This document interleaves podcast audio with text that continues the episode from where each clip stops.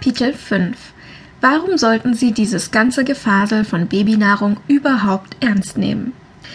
Zahlreiche Diätvorschläge prasseln auf uns ein. Allerlei Lösungen werden angeboten, mal mehr, mal weniger sinnvoll. Warum also gerade der Babynahrungsdiät vertrauen?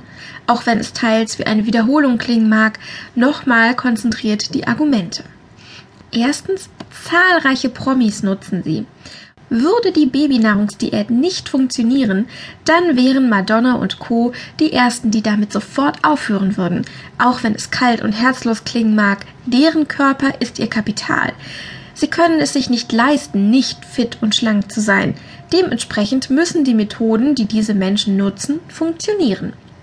Zweitens Sättigung durch Magenfüllung. Es ist überhaupt kein Problem, große Mengen Rohkost in Form von Brei zu sich zu nehmen. Man wird sich einfach schon mechanisch, da der Magen schlicht und ergreifend voll ist, gesättigt fühlen, ohne viele Kalorien zu sich genommen zu haben. Versuchen Sie das mal mit Rohkosten, die nicht in Breiform daherkommt.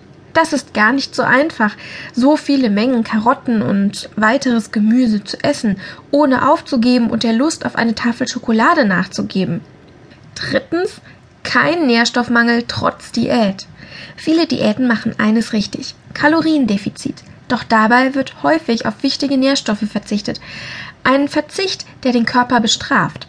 Er glaubt, dass man am Verhungern ist, da man neben einem Kalorien auch Nährstoffdefizit bekommt.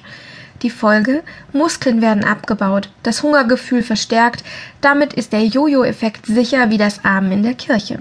Viertens, lecker und schmackhaft. Gut, Brei muss man mögen oder zumindest kein Problem damit haben. Im Gegensatz zu manchen Diätvorschlägen kann dieser jedoch wenigstens sehr dem eigenen Geschmacksempfinden entgegenkommen zubereitet werden. Rohkostdiäten? Versuchen Sie mal eine Karotte zu würzen, sodass das Salz nicht zu 90 Prozent daneben geht.